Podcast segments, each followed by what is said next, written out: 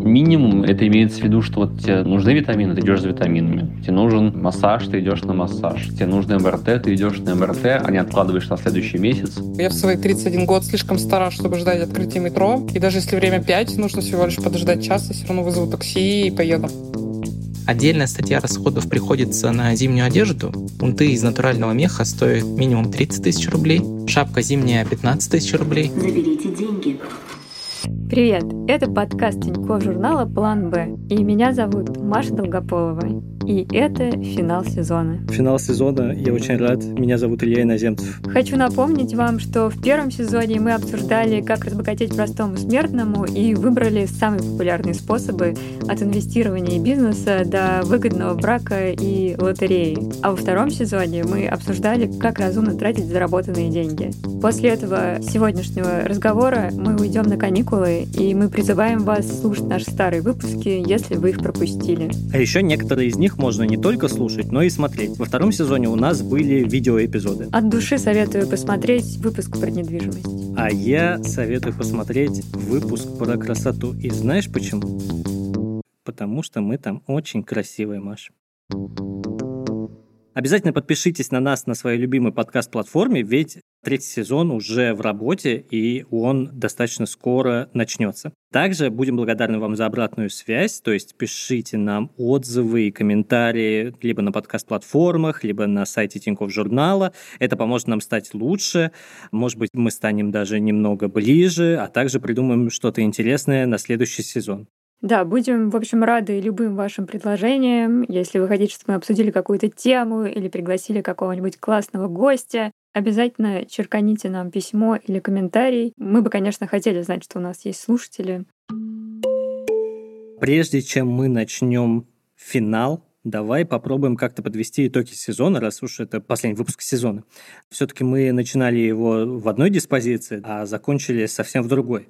То есть, когда я говорю диспозиции, я имею в виду окружающую среду, что ли. Тема изначально ведь у нас была «Как тратить деньги простому смертному», но под конец мы как будто бы скатились в тему «Как выжить простому смертному посреди этого безумного мира». Я бы даже выделил топ-3 важных мыслей за сезон. Первая мысль – это я стал более пытливо относиться к выбору лекарств после нашего выпуска о медицине. Я теперь смотрю на упаковки внимательнее и читаю составы в интернете, прежде чем совершаю покупку. Недавно, кстати, видел исследование, где оказалось, что 56% покупателей склонны стоять у прилавка и проверять какую-то информацию о товаре, прежде чем его берут. Вот я один из этих 56%. Мне нравится слово «прилавок», которое внезапно ворвалось в нашу жизнь. Да, знаешь, люблю постоять перед прилавком, так сказать. Вторая мысль – это я смотрю на стоимость э, пакетов после нашего выпуска о путешествиях и о вообще, в принципе, жизни за границей. И, наверное, третья мысль. Это даже не мысль, это действие, которое я совершил. У меня теперь вычищенный до блеска LinkedIn после нашего выпуска о карьере. И я всегда жду каких-то хороших предложений в этой социальной сети. Вот, и еще, еще знаешь, мы вот шутили в начале года над моими подписками. Теперь их минимально. Вот просто здесь как бы есть внешние факторы отключения, значит, всех рублевых карт от магазинов приложений и все такое. В целом их реально как бы стало очень-очень мало. Некоторые даже меня спрашивали и шутили, как э, поживают они. Ну вот, сообщаю. Многие из них не выжили до сегодняшнего выпуска. Ну что, Илья, я хочу поздравить тебя, конечно, с этой невероятной трансформацией. А я пошла вот в абсолютно обратном направлении. И, например, я стала намного проще относиться к деньгам и уже так много не откладываю денег. Вот раньше у меня было ощущение, что деньги можно скопить а потом этими накопленными деньгами можно как-то управлять. Но вот, честно говоря, в феврале-марте у меня это ощущение пропало, и деньги мне кажутся уже каким-то, знаешь, песком, который имеет свойство утекать сквозь пальцы. Поэтому к концу сезона я стала ближе к людям, которые говорят, «Э, деньги пришли, деньги ушли, если деньги понадобятся, они как-то у меня появятся. Мне кажется, что такое изменение и неплохо. Но знаешь, что меня расстраивает больше? В отношении денег, что вот все таки без них совсем как будто никак, и вот как бы они не утекали сквозь пальцы и были пылью в масштабе времени, вот в моменте они все таки нужны для обеспечения собственной жизнедеятельности. И я недавно вот в этой своей философии дошла до того, что поняла, что даже воздух стоит денег. Мы с мужем возвращались с пробежки, и обсуждали, как же мало мы тратим калорий на этих пробежках. И я начала его успокаивать. Никита, ну-ну, это не единственный способ потратить калории. У организма есть еще куча своих дел, и он тратит калории практически без нашего ведома, качает, там пропихивает, измельчает и все такое, даже когда мы спим. И тут я поняла, что, по сути, даже во сне трачу деньги. Знаешь, ты когда просыпаешься, и тебе в телефоне отображается экран, что вы пропустили, пока спали, и там какие-то операции, какие-то подписки снялись, там, типа, в 5 утра. Это, видимо, тот случай. Но вообще я рад, знаешь, Маша, тому, что у нас как-то мы начинали этот сезон э, вот именно с того, что ты такая все рационально откладываешь деньги, а я такой просто хаос. Но в итоге мы как будто встретились где-то на середине этого пути, то есть я стал, типа, более рациональный, ты более хаотичный, но, кажется, мы друг другу прошли, как-то эта встреча прошла. То есть ты сейчас говоришь, что, типа, тратишь деньги даже во сне, кстати, поэтому я перестала пристально следить за своим бюджетом, и тем интереснее будет в этом выпуске в него заглянуть и подвести итоги. В этом выпуске мы решили подсчитать, сколько денег нужно для достойной жизни. И изначально мы хотели понять, сколько денег нужно в России, но теперь у нас появилась контрольная группа, и мы сравним эту сумму еще со стоимостью жизни в Риге, где у нас сейчас счастливо проживает Илья Иноземцев. Прежде чем мы займемся занимательными подсчетами, сколько стоит наша жизнь с Ильей, мы решили выяснить, что вообще такое прожиточный минимум. Сколько нужно денег для поддержания жизнедеятельности. Илья, твои ставки. Можно ли на прожиточный минимум жить достойно? Ты знаешь, если бы такой вопрос ты мне задала, когда я был на первом курсе института, то я бы сказал, что точно да. Ну, вот питаться два раза в день дошираком, поменьше выходить из дома, да и нормально. Сейчас, когда у меня дочка и проживание за рубежом, я бы не был так уверен. А вот что думает наш эксперт. Прожиточный минимум – это граница или черта бедности. Он нужен, чтобы отделить бедных от небедных, для того, чтобы знать, кому нужна социальная помощь. Это Юлия Раскина, доцент факультета экономики Европейского университета в Санкт-Петербурге. Сейчас, с 2021 года, величина прожиточного минимума рассчитывается следующим образом. Это 44,2% величины медианного среднедушевого дохода за предыдущий год. Почему 44,2%? Ну, вот так решила некая комиссия. В странах Евросоюза эта черта устанавливается, как правило, 40 или 60 процентов от медианы среднедушевого дохода. Если 40 процентов, то у нас примерно так же. Какова же величина этого прожиточного минимума? С 1 июня 2020 года прожиточный минимум составляет в среднем по России около 14 тысяч рублей. Соответственно, можно посчитать для трудоспособного населения это чуть больше 15 тысяч, для пенсионеров это около 12 тысяч, и для детей это около 13 500 рублей. По регионам эти цифры разнятся, то есть вот этот вот средний прожиточный минимум, без учета социально-демографических групп. Например, в Чукотском автономном округе составляет 31 700 рублей, в Москве 20 600 рублей, а в Липецкой области всего 11 500 рублей. Тут, конечно, непаханное поле для остроумных упражнений. Илья, представь, ты живешь в Москве, у тебя есть 20 600 рублей, твои действия. Голодаю и сплю неделю, Потом, значит, просыпаюсь где-нибудь там в субботу-воскресенье, иду в Макдональдс, или как он там сейчас называется, и на сэкономленные беру там, значит, ланч, а потом страдаю целый день от того, как после такого пира мне крутит живот. Ты знаешь, я вот открыла свое приложение с тратами, и давай сейчас попробуем раскидать. Как я говорила уже, коммуналка за нашу квартиру стоит 10 тысяч рублей. И еще 1000 капремонт, то есть всего 11. Теплые полы, понятно, отключаем, поэтому все-таки 10. Мы с мужем вдвоем и предположим, что у нас все по справедливости. То есть с меня 5000. У меня остается 15 600. Ипотеку мы выплатили, кредитов у меня нету. Сейчас, кажется, мы заживем. Родителям я перестаю помогать. В путешествия, видимо, я не езжу, одежду не покупаю. Вот 600 рублей я точно сразу откладываю на мобильный телефон. Там как раз у меня получается 300 рублей выходит, и 300 в складчину, предположим, мы платим за домашний интернет. Остается ровно 15 тысяч. Транспорт. Предположим, ездим куда-то нечасто, несколько раз в месяц куда-то выбираемся, ну, пусть 1000 рублей. 14 тысяч. На еду в прошлом месяце у меня ушло 11 тысяч в супермаркетах и 9 на еду вне дома. Думаю, что еду вне дома можно просто убрать, немножко поужаться по категории супермаркетов и включить сюда вообще все покупки в магазинах, типа аптек, косметики и, ну, и какой-никакой, наверное, все таки одежды. При очень сильной экономии и на грани с безумием, думаю, я смогу укладываться в оставшиеся 14 тысяч. Донатить, правда, я перестаю, ногти стригу сама дома. Я это ненавижу, поэтому я буду, видимо, супер недовольной женой и, возможно, даже другом и соседом. В общем, я никому не желаю видеть себя после стрижки ногтей. И также я не уверена, что хватает на оральные контрацептивы. Это все таки уже, знаешь, вот тысяча рублей — существенная часть бюджета. Слушай, ну если ты так расписала, вот я мыслю только в параметрах еды и того, что буду как-то выживать без отопления, мыться раз в неделю, а жить на дошике. Доширак, я считаю, типа 30 рублей, банка «Жигулей», ну, где-то 60. Это вот, ну, где-то 90 рублей, и этого будет хватать на 7 приемов пищи в день, в месяц. То есть ты хочешь есть 7 дошираков в день? 7 дошираков в день и 7 пив в день, Маш, да, вот подумай об этом. Ну, то есть я, я не то, что я хочу это делать, я к тому, что это, в принципе, возможный сценарий, в котором можно жить. И знаешь, ага. более того, я тебе так скажу, давай попробуем сойтись на той точке, что, в принципе, как бы жить на 20-600 рублей в, ну, на такой диете, когда ты 7 раз, значит, ешь дошик и 7 раз запиваешь его жигулями, это, в принципе, не очень счастливая жизнь. Нет, у меня есть, Илья, вопрос. Ну, я, наверное, даже не буду его задавать, я просто его озвучу как риторический вопрос.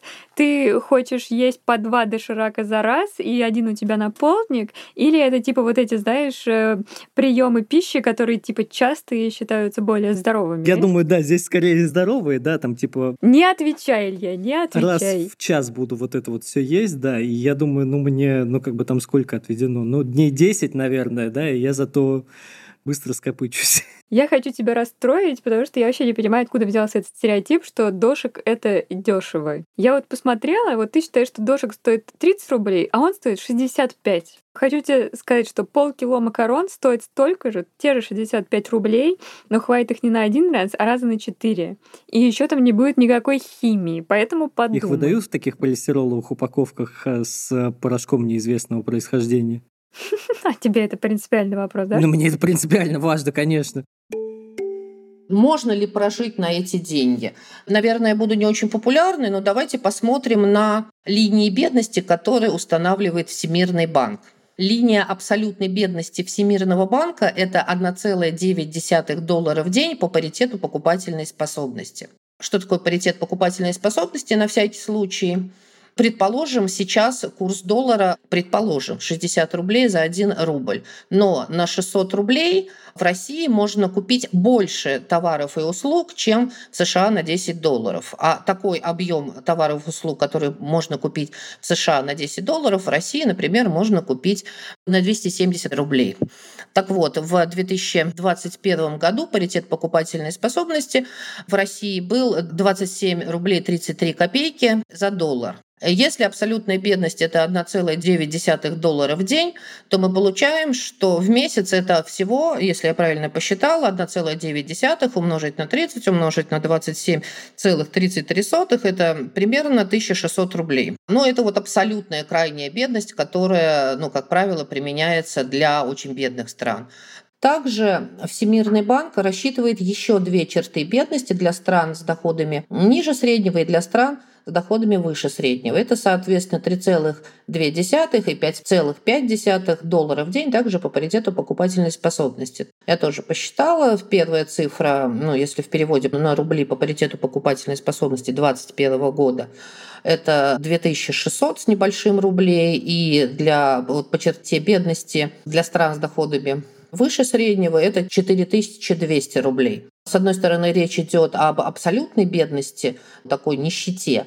С другой стороны, наш прожиточный минимум, прямо скажем, существенно выше.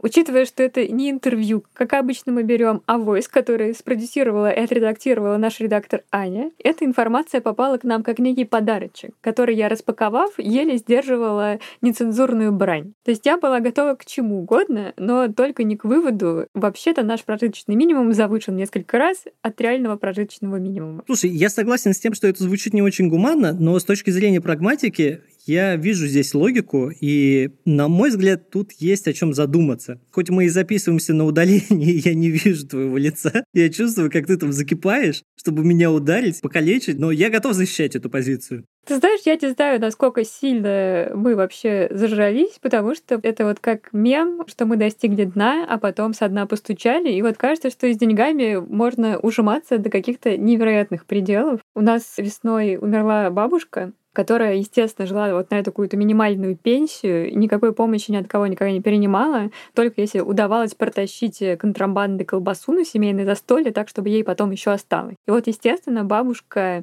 оставила наследство в несколько сот тысяч рублей. Слава богу, не мне.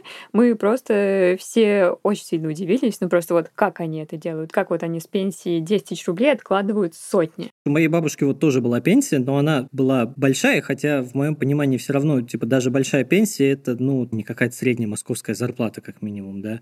У нее была большая пенсия, так как она работала в Якутии, это регион вечной мерзлоты, но дело даже не в этом, а в том, что она работала психиатром в ВВД всю активную часть карьеры, и она была очень уважаемым специалистом, типа, одной из лучших лучших в республике.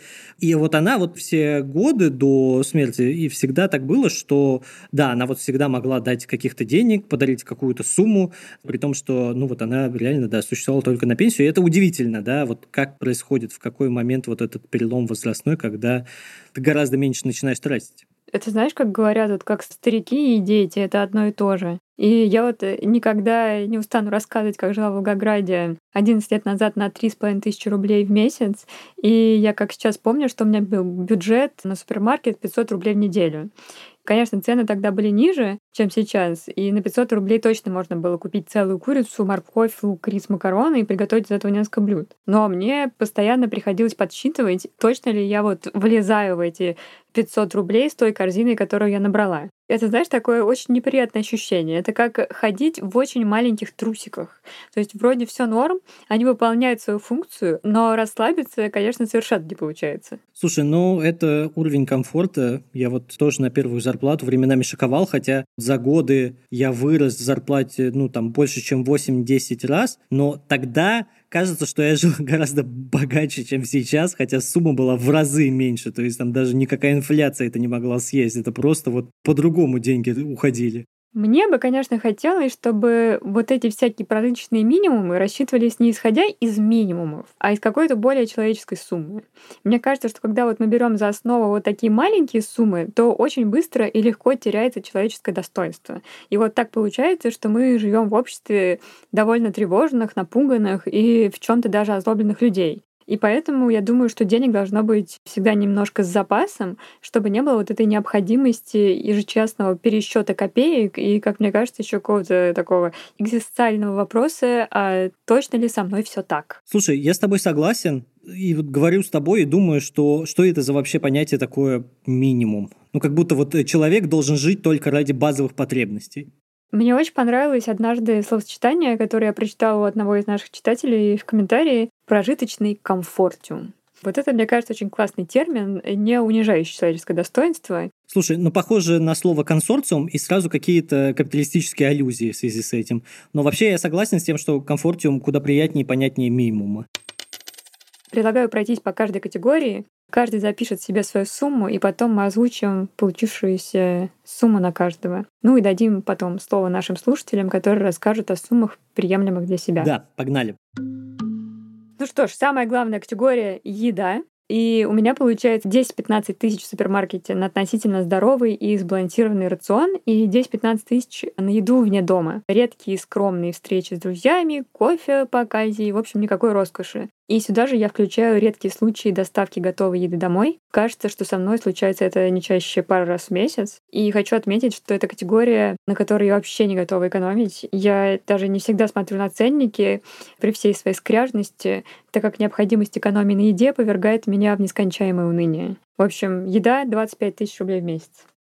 Я вот буду считать все в рижских ценах в пересчете на рубли по курсу 60 рублей за евро. У меня раз в неделю происходит большой поход в супермаркет на 100 евро. и еды хватает на неделю. Иногда мы позволяем себе доставку или поход в ресторан, ну, получается евро 600, то есть 36 тысяч рублей. Давай округлим до 40, потому что в Москве чаще всего такая сумма-то и была. 40 тысяч рублей в бюджет. Следующая категория – жилье. Для меня тут все просто – 5 тысяч рублей на коммуналку у тебя тут все просто, а у меня не просто, потому что в Москве мы платили столько же, сколько и ты, а сейчас коммуналка в Европе, в частности в Латвии, она получается не дешевой. У нас здесь большая квартира, и готовясь к холодам, мы платим, например, сейчас сумму больше, чтобы осенью, зимой не платить, ну, там, совсем уж безумные суммы. И получается, что ну, мы платим вот сейчас 350 евро в месяц, и это все равно много, и это, получается, плюс 21 тысяча в бюджет. У нас здесь своя квартира, аренду мы не учитываем.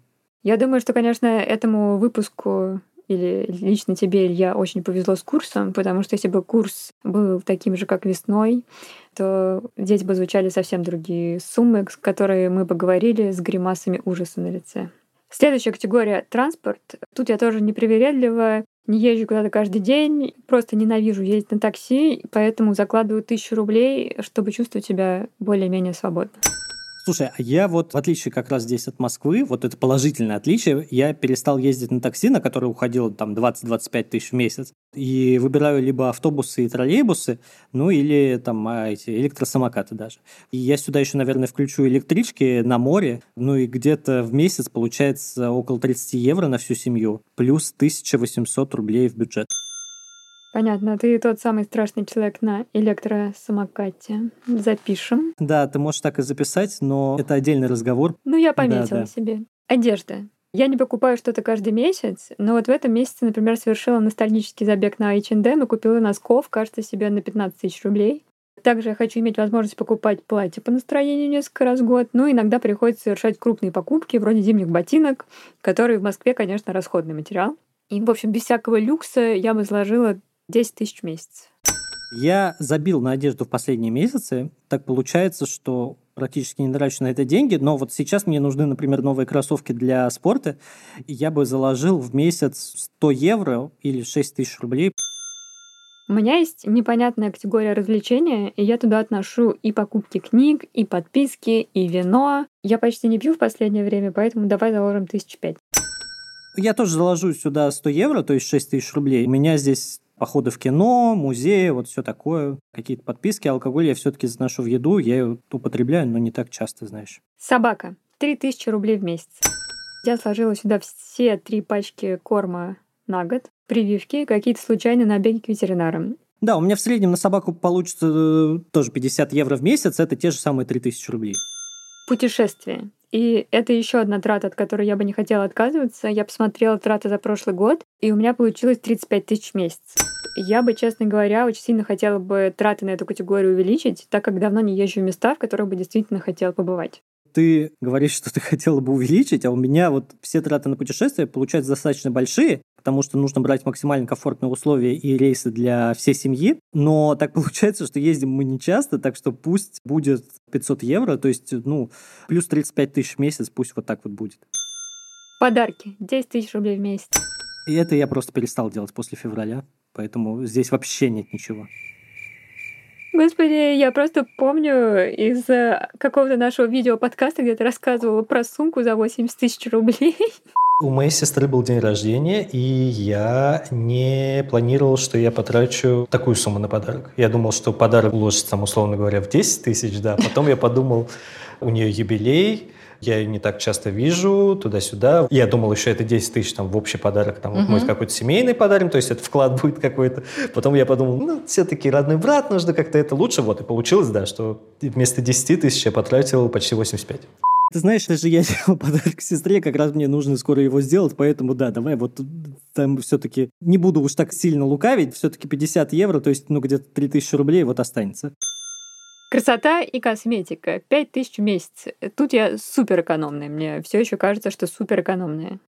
Вот сюда вот я не буду ничего добавлять, Маш, знаешь, вот в бюджет, потому что я беру самые дешманские крема, или я беру что-нибудь у Алисы, мне вообще нормально. Я даже, знаешь, недавно перешел на мытье лица теплой водой после, кстати, совета от нашей гости из выпуска про красоту Адель. Еще одна категория, где нам поможет теплая вода – здоровье. У меня получается 1050 в год, Иногда я хожу на всякие платные консультации, покупаю какие-то таблетки, сдаю анализы, зубы лечу.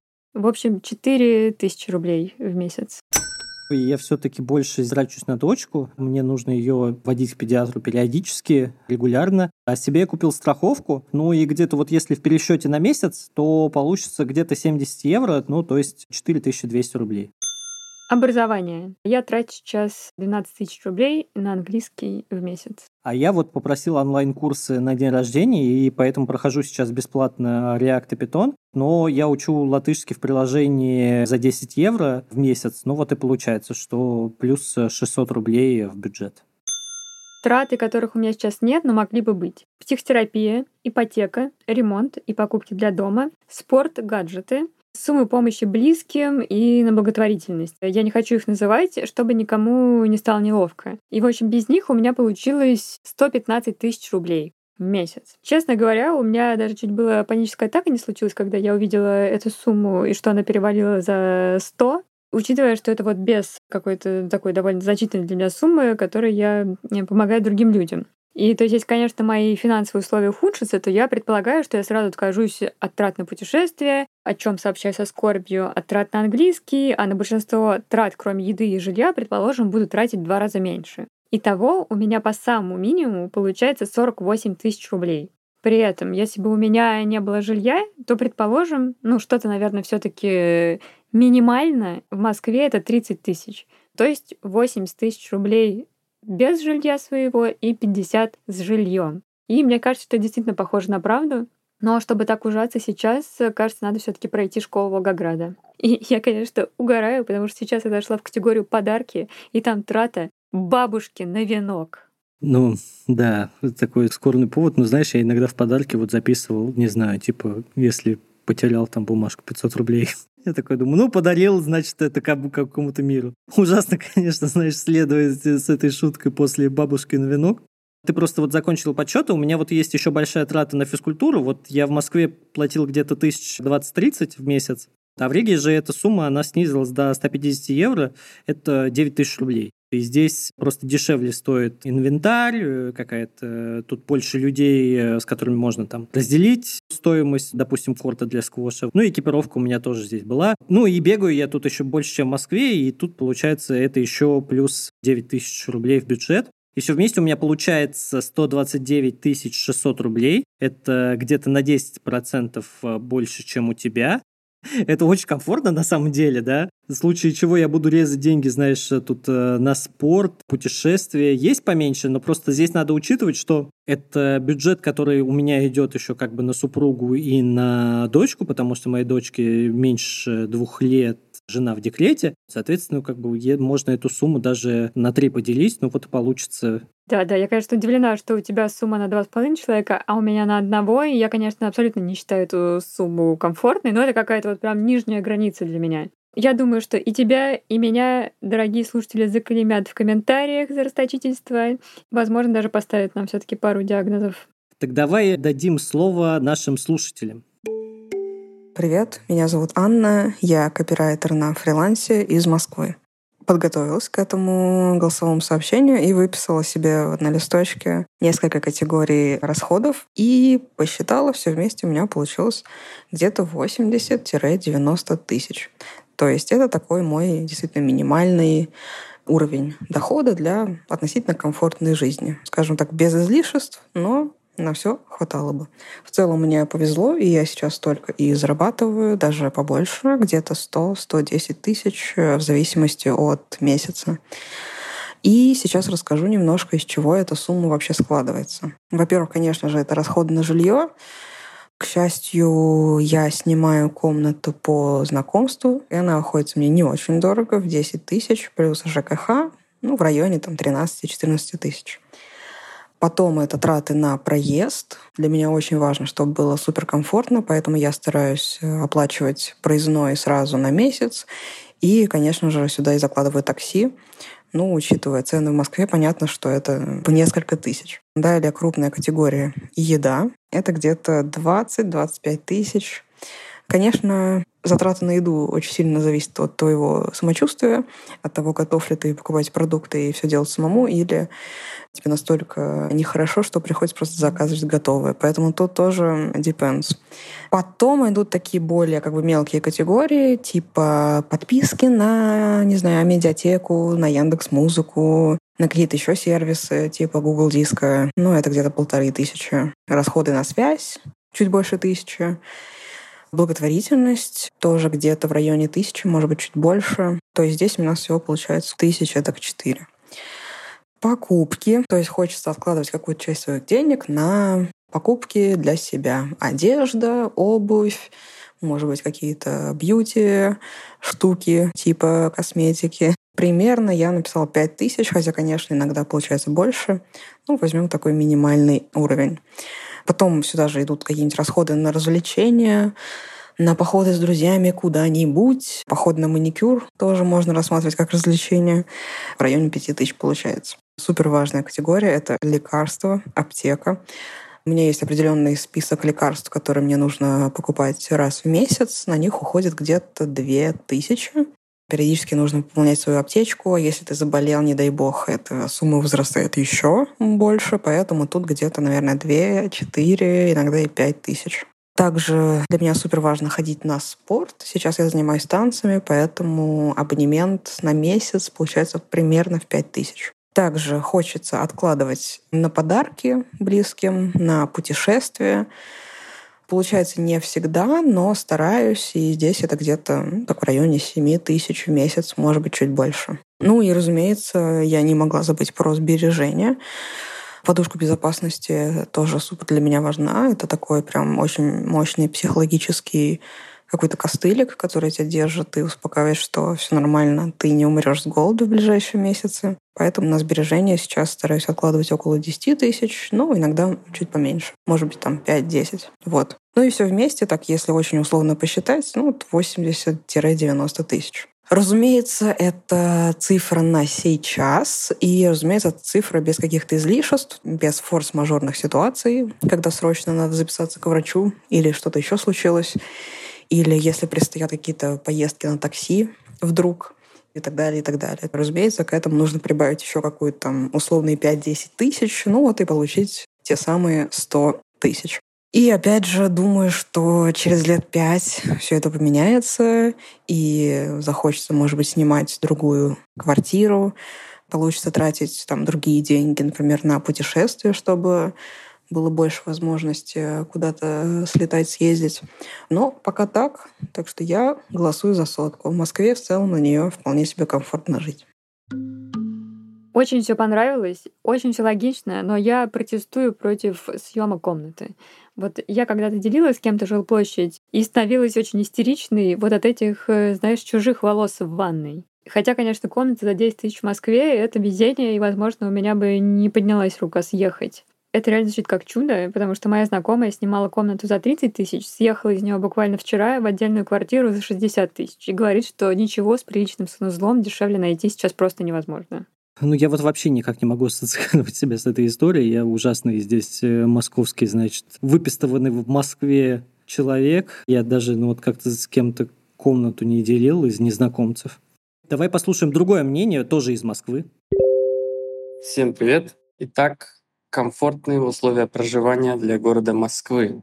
40 тысяч на съемное жилье, 5 на коммуналку, порядка 27 тысяч на продукты и доставки, 4 тысячи на столовую на работе, проезд порядка 3 тысяч на безлимитную тройку по городу и еще 3 или чуть более тысячи на такси в месяц. Связь 500 рублей, стрижка дважды в месяц по 600 рублей, итого 1200, витамины, лекарства 2-3 тысячи, подарки 3-5 тысяч. При этом еще хотелось бы отложить, конечно, тысяч 10 хотя бы. И на вещи, спортивную экипировку, спортивное питание, какие-то такие развлечения, хобби. Это порядка 5 тысяч в месяц. Таким образом, мы получаем комфортную сумму для жизни одному в Москве По моим меркам это примерно от 110 тысяч в месяц. Это без учета желания ходить на массаж, ходить, например, к косметологу, проводить выходные где-нибудь в ресторане с друзьями, ходить в кино, делать дорогие подарки для самых близких,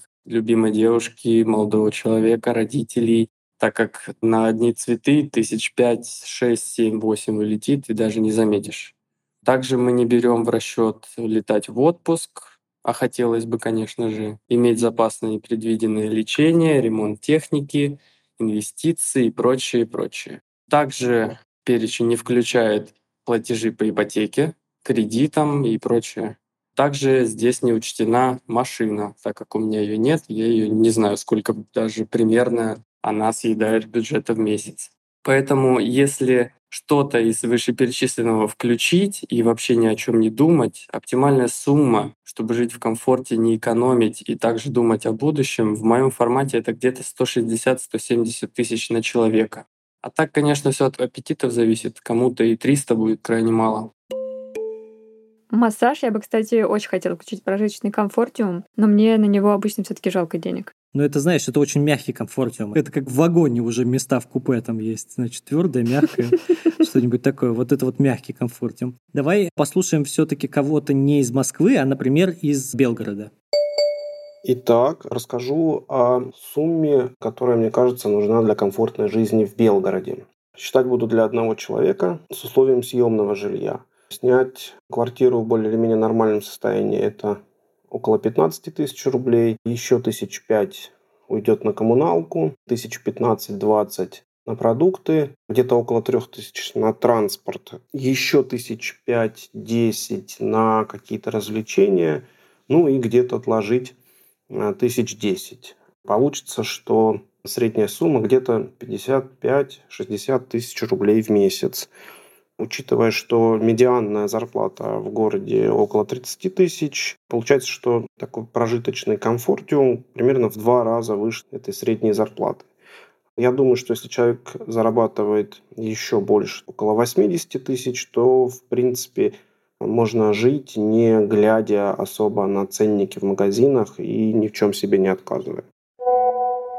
Всем привет, меня зовут Зинаида, я из Казани, мне 36 лет, я проживаю вместе с супругом, детей у нас нет. Для комфортной жизни нам необходима сумма точно не менее 80 тысяч рублей. Каких-то ипотечных кредитных обязательств у нас уже нет, они нами погашены, поэтому это сумма, которая нам нужна вне от каких-то кредитных обязательств. Итак, из чего она складывается? Сюда, конечно же, входят это продукты питания, обслуживание квартиры ежемесячное, а также содержание трех наших домашних животных.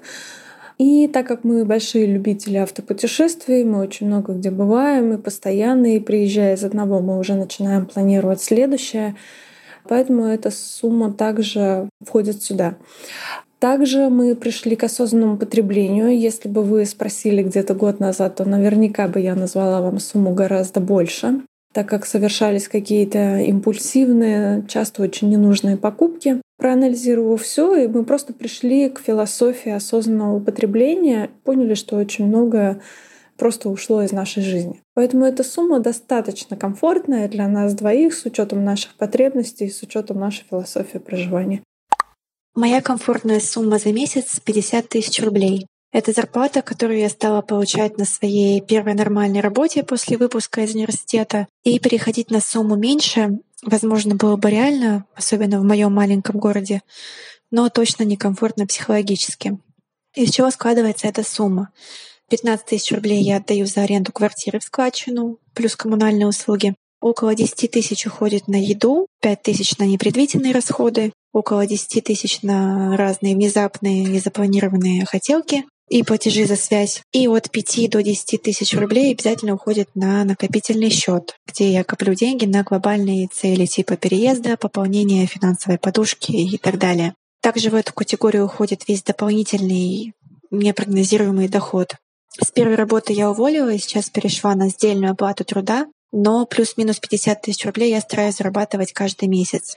Причем здесь самый важный фактор не столько уровень потребления, который я могу себе обеспечить этой суммой в моем городе, сколько темп пополнения моих накоплений. Я всегда живу как будто впрок на будущее. Конечно, надо было бы подумать, как повышать доход, а не только экономить. Но сейчас мой самый комфортный паттерн поведения именно этот.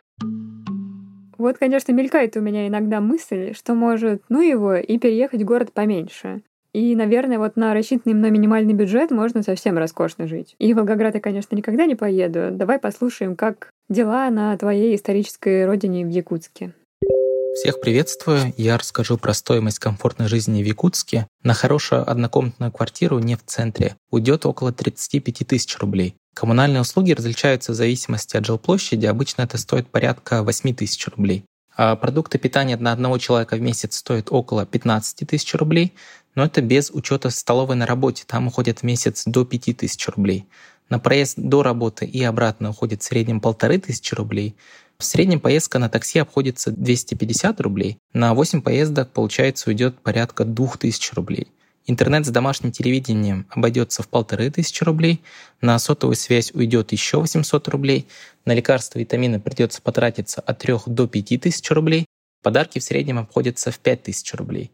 Средний чек на рестораны и кафе доходит до 3000 рублей, поэтому если ходить в месяц три раза, будет 9000 рублей. Если также откладывать, то на это уйдет около 10-20 тысяч рублей. Отдельная статья расходов приходится на зимнюю одежду. Зима у нас длится почти 9 месяцев. Первый снег выпадает в сентябре, полностью он тает только в июне, поэтому жизненно необходимо покупать зимнюю одежду. Унты из натурального меха стоят минимум 30 тысяч рублей. Это наша национальная обувь. Шапка зимняя 15 тысяч рублей – пуховик в среднем стоит 35 тысяч рублей. Если вы автовладелец, то придется изрядно потратиться. На бензин летом уйдет 5 тысяч рублей, зимой от 10 тысяч. Зимние колеса стоят 15 тысяч рублей, аренда гаража обойдется в 15 тысяч рублей. Для девушек и женщин стоимость жизни отличается, так как, чтобы не замерзнуть зимой, нужны теплые натуральные унты, шуба и шапка. Я не высчитывал стоимость косметики, средств гигиены, развлечений и незапланированных покупок, поэтому без покупки и содержания зимней одежды и машины стоимость комфортной жизни в Якутске достигает порядка 107 тысяч рублей в месяц. Эта сумма может повыситься, если тратить больше на продукты и развлечения. Слушай, ну вот сумма сопоставимая с моей на двух с половиной человек, но давай как-то дадим отбой регионам и послушаем, как дела в Петербурге. Я живу в Петербурге последние семь лет. Каждый месяц я записываю свои траты. Мне кажется, что для комфортной жизни в Петербурге нужно примерно 90-110 тысяч для человека, для одного или для двоих, если вы вдвоем живете при том, что на жизнь на двоих у вас будет уходить где-то 60, и еще нужно 30-50 тысяч на аренду жилья. Если хотите жить в центре, то придется платить примерно 50 тысяч рублей в месяц за однушку или евро-двушку, то есть за спальню небольшую и кухню, совмещенную с гостиной. Это в том случае, если у вас будет хороший ремонт, современная мебель и так далее. Если вам не принципиально жить в центре, то есть, например, как мне, я живу на ветеранов, то здесь ценник сильно-сильно падает. Например, я снимала в прошлом году жилье вообще за 18 тысяч всего лишь. Мы обычно тратим как? Мы в основном закупаемся в ленте. У нас около дома гипермаркет лента. И мы туда ездим раз в неделю примерно. То есть мы ездим и тысяч пять или четыре оставляем там каждый раз. Молоко, хлеб, пекарня, там что-то и так далее мы тратим каждый день. Но мне кажется, что оптимально на двоих 20 тысяч на продукты тратить в Питере прям идеально. Что касается трат на рестораны, у нас тоже есть лимит определенный. Я ставлю себе лимит каждый месяц для того, чтобы хоть как-то что-то себя ограничивать, потому что рестораны, бары — это то, что можно тратить бесконечно. Я знаю людей, которые тратят по 100 или 150 тысяч в месяц. Я поэтому себе ставлю примерно цифру 20 тысяч. Средний ценник на рестораны. Нельзя сказать, что это вау-рестораны, то есть это не тот ресторан, где нужно вечернее платье. Это Просто, например, хорошая лапшичная ос, в которую мы постоянно ходим. Мы там оставляем примерно полторы тысячи. Или еще какие-нибудь раменные клевые. То есть мы в среднем тратим на ужин, например, без алкоголя две тысячи. В общем, комфортно можно жить в Петербурге, тратя 20 тысяч на продукты, 20 тысяч на рестораны и кафе и доставка сюда же. А на транспорт у нас выходит очень по-разному. На самом деле все зависит от того, часто ли мы куда-то ездим в центр, потому что мы живем далеко от центра, то есть нам приходится ехать на маршрутке. Но там это выходит довольно дорого, если туда-обратно. Например, летом остаешься на ночь в центре, то есть все равно еще такси нужно, чтобы приехать домой. Потому что я считаю, что я в свои 31 год слишком стара, чтобы ждать открытия метро. И даже если время 5, нужно всего лишь подождать час, я все равно вызову такси и поеду домой. Такси стоит примерно из центра на проспекту Тиранов, это где мы живем, это конечная станция Красной Ветки, где-то 600-700 рублей. Ну, это если не высокий спрос. Если высокий спрос, можно там за штукари доехать, например. Я не готова еще ставить крест на регионах. Мне кажется, надо просто отъехать подальше для дешевой жизни. Вот читатель прислал нам войс из Урая. Я посмотрела, это не так уж и далеко, чуть выше Тюмени. Итак, слово Ураю.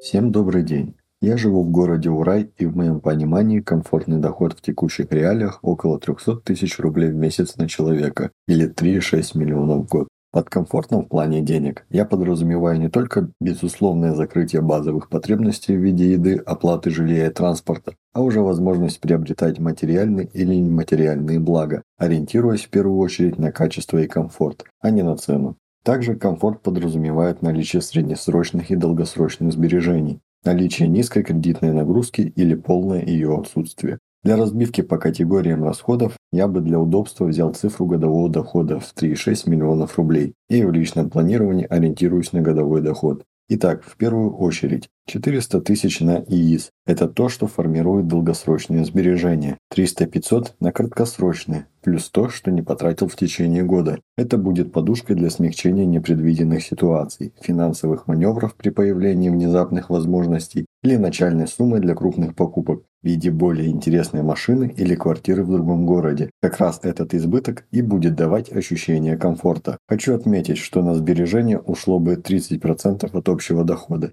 И это не сказалось бы на текущем уровне жизни. Заплатив себе, пройдусь по остальному. 150 тысяч на обслуживание имеющегося автомобиля. Если купить другой, о котором мечтаю, то будет 300. 400-500 тысяч на два отпуска. Здесь подразумеваются недолгие поездки по две недели куда-нибудь в Европу или на море в Азию. Надеюсь, что когда-нибудь это снова станет возможным. Если кто хоть раз ездил, то понимает, что 200 тысяч на подобный отдых – это очень бюджетно, и большая часть уходит на обычную еду. Плюс нам, людям из регионов, приходится дополнительно тратиться на транспорт и проживание в пути до Москвы. Поэтому можно смело вычитать тысяч 40-50 на туда и обратно за две поездки. На еду в течение года уходит 150. Ресторанов у нас почти нет, доставкой не увлекаюсь. Так что все расходы на доставки и рестораны происходят в отпуске. Проживание ограничивается 50 тысячами рублей за коммунальные платежи при наличии квартиры. У кого квартиры нет, то данная статья расходов будет, конечно, несколько раз больше. Но у меня есть ремонт. На него нужно более миллиона, причем часть бытовой техники и некоторые материалы для отделки уже есть. При этом ремонт выходит без изысков, просто хороший и несложный, так как дом новый и нужно лишь сменить стрёмную отделку от застройщика на нормальную и добавить немного мебели то есть на материалы 1600, недокупленной техники на 150, мебель 250-300, какие-то мелочи 1000 на 100 и еще на работу 1200, если мне самому будет лень делать. Не забываем, что в моем маленьком городе почти ничего нет, что соответствовало бы современным представлениям о ремонте, поэтому платим еще и транспортным компаниям за доставку. 100-150 тысяч я бы потратил на одежду, обувь. 30 на здоровье и уход, 30 интернет, связь, сервисы, подписки, 20 благотворительность, 100 на непредвиденные расходы, подарки, кино, музей, саморазвитие и спонтанные покупки. Однажды я спонтанно купил себе картину за 11 тысяч от художницы из Екатеринбурга. Почему бы и при доходе в 300 тысяч подобным не заниматься? И, наконец, 200 тысяч на активную часть непродолжительного отдыха, которую я спозиционирую вместо хобби, так как на полноценное занятие хобби нет времени. Сюда входит мое желание кататься на горных лыжах, осуществлять полеты на планере или самолете, участвовать в любительских автогонках, либо просто посещать трек-дни, причем, скорее всего, на арендованной технике. Пробовать и открывать для себя что-то еще новое, например, сабборд, эндуро, сплавы, пешие маршруты по горам и прочее. В итоге и выходит, что 300 тысяч в современных реалиях не роскошь, а просто комфортная сумма для комфортной жизни. Небольшой двухкомнатной квартире с некоторыми накоплениями, не самым новым Мерседесом и парочкой насыщенных отпусков в году. От 300 тысяч как-то мне это стало сначала неприятно, с другой стороны, это же на семью, и вот снова мы возвращаемся к этой заколдованной сумме в 100 тысяч рублей на человека. Ну, это же еще с индивидуальным инвестиционным счетом и с крупными покупками. Возможно, это мы слишком далеко уехали и интересует, как постоят дела в Нижнем Новгороде, например. То есть до Москвы достаточно близко, и можно пользоваться ее благами, и параллельно, как мне кажется, можно экономить. Выражу не очень популярное мнение, наверное, даже для кого-то оскорбительное, но мы со своей семьей для себя нашли, что где-то около 600 тысяч рублей, то есть, ну, наверное, где-то 8-10 тысяч долларов в зависимости от курса, является прожиточно а, не могу сказать комфорт минимум, все-таки не, не хотелось бы искать этот минимум, потому что всегда можно что-нибудь еще убрать.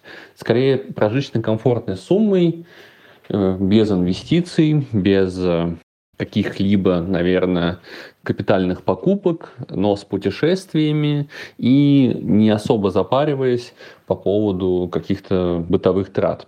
Выше уже жир, ниже уже начинается экономия. Как уровень в океане все, что выше, это уже прекрасное баловство, все, что ниже, просушка каких-то состоятельных предпринимательских потребностей и карманов. Важный момент — это расходы на семью из двух человек. Они могут быть немножко жирноватыми, на семью из трех человек чуть поскромнее, потому что если брать дневную няню в регионе, то это уже где-то 35-40 тысяч.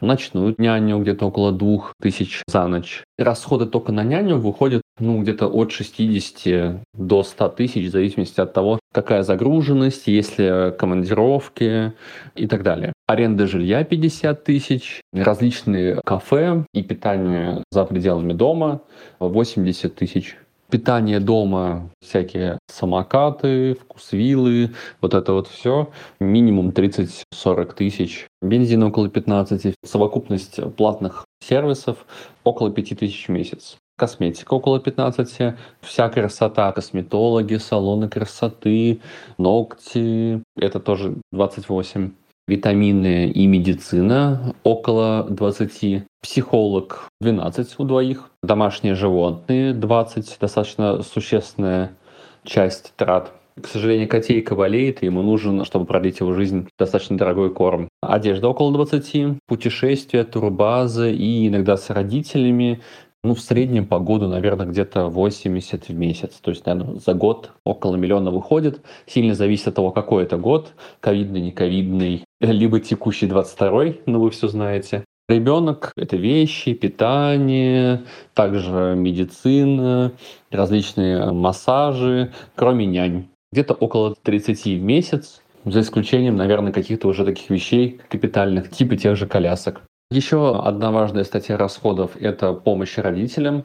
В среднем по году выходит около 40-50 тысяч на двоих пенсионеров в месяц.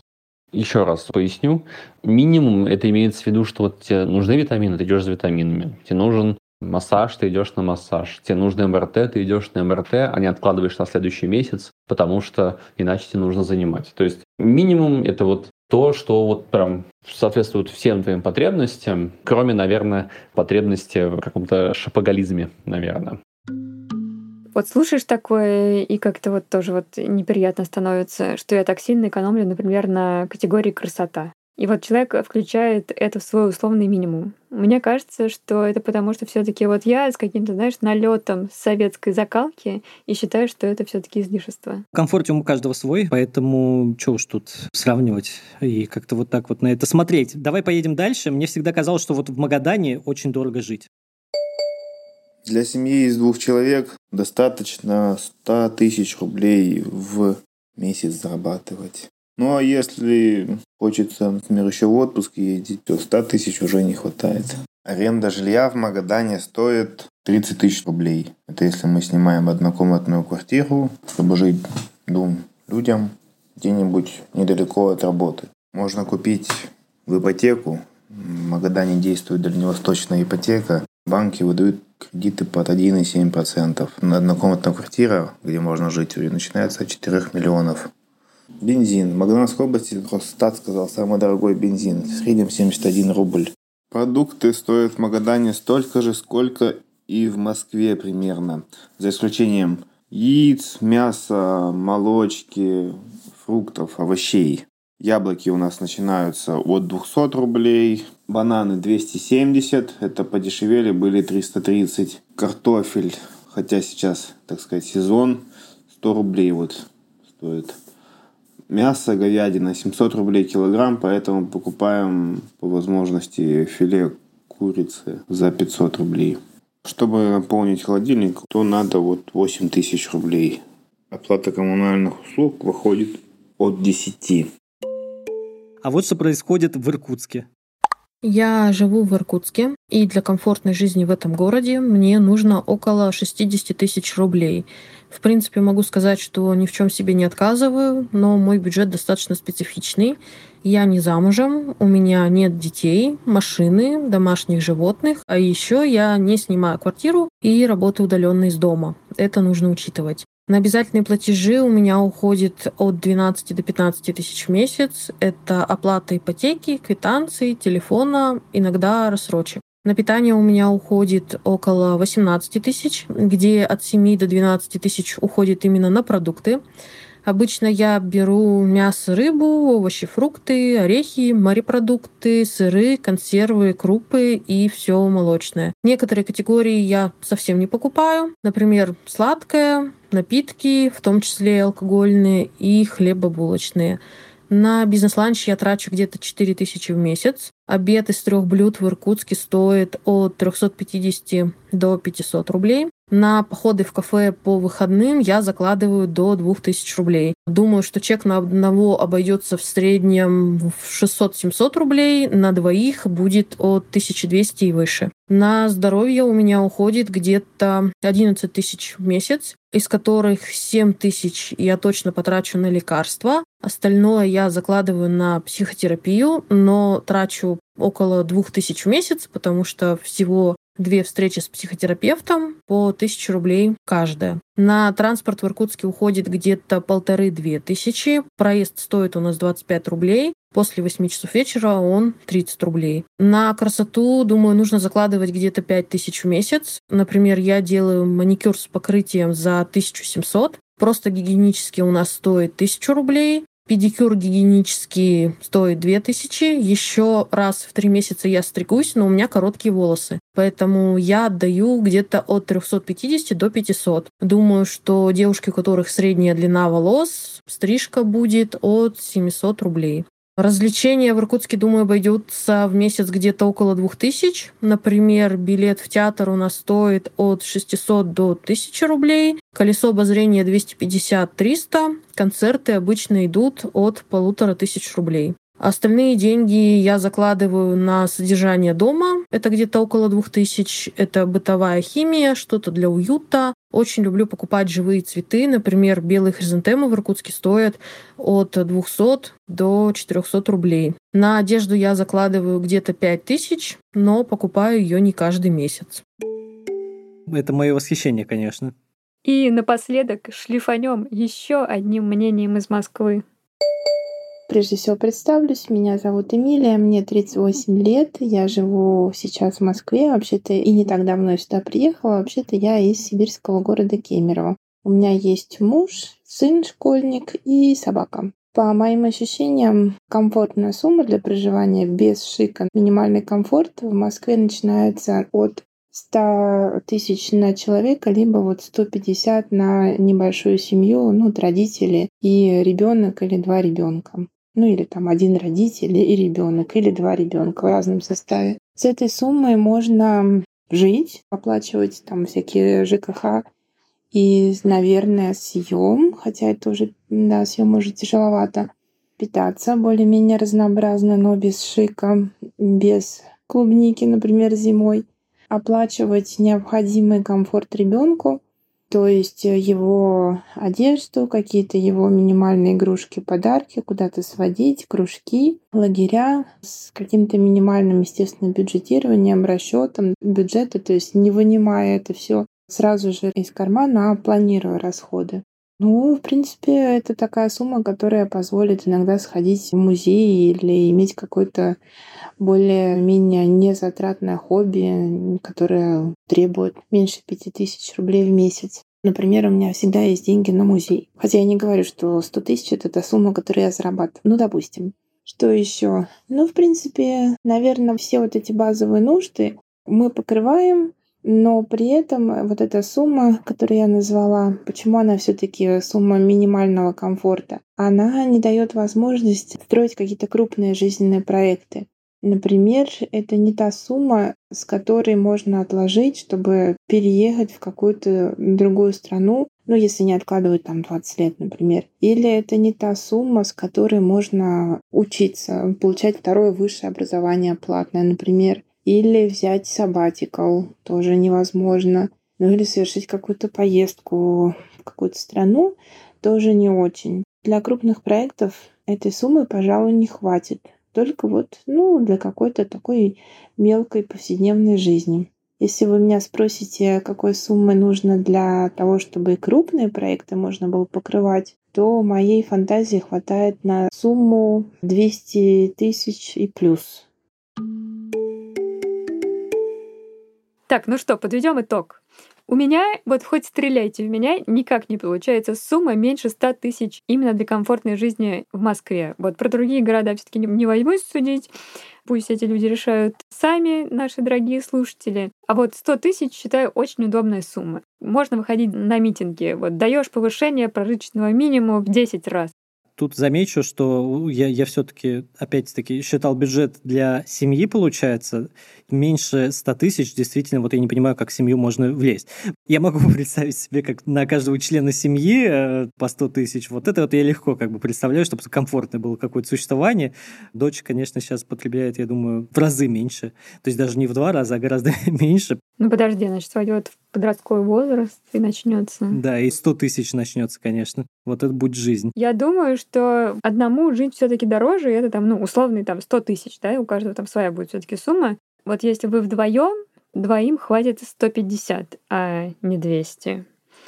Поэтому я думаю, что, конечно, людям очень выгодно объединяться и жить парами, и там добавлять каких-то себе еще микролюдей. В общем, это уже не так э, затратно, как вот одному себе существовать и тратить деньги во сне на свои калории.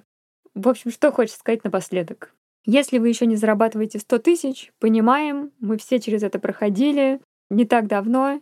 Хотим вам сказать, что не тяните. Слушайте наш выпуск про то, как строить карьеру в кризис, поднимать свою зарплату и, в общем, наконец-то начать зарабатывать столько денег, сколько вы хотите. У нас еще есть выпуск э, про карьеру за рубежом. Мне кажется, в современных э, условиях он тоже пригодится. Можно его послушать. Да, если вы не зарабатываете еще 100 тысяч, то мы идем к вам. Спасибо, друзья, что слушали нас весь этот сезон. Пока мы будем на каникулах, слушайте наши старые выпуски, если вы какие-то пропустили. И обязательно напишите нам письмо или комментарий, чтобы мы знали, что нам стоит продолжать. И мы хотим поблагодарить еще и тех людей, которые делали этот сезон вместе с нами и делали его незабываемым. Это наш незаменимый редактор и продюсер Аня Болотова. Виртуозный звукорежиссер Николай Ананьев, который каждый раз поднимал нам планку качества для наших выпусков и монтировал почти все из них, а также наши звукорежиссеры Павел Цуриков и Александр Хохлов. Команда выпуска верстальщица Леся Шрахматова и корректор Катя Годлевская. Никита Бородин, который рисует нам эти великолепные обложки и периодически забирает переходники. И Тёма Бирюков, который написал для нас этот джингл, который мы нежно любим. А за видеовыпуски мы бы хотели поблагодарить Стасю Трус, Дарью Захарченко, Иру Сингур и всю-всю команду видеопродакшена. Это был финальный эпизод второго сезона подкаста «План Б». Если вы знаете, кому бы он мог понравиться, обязательно поделитесь ссылкой, напишите комментарий и поставьте нам оценку на любой удобной подкаст-платформе. Я Илья Иноземцев. А я Маша Долгополова. Увидимся с вами после каникул. Эх. У меня капли пота просто тут на столе, реально, просто лужи.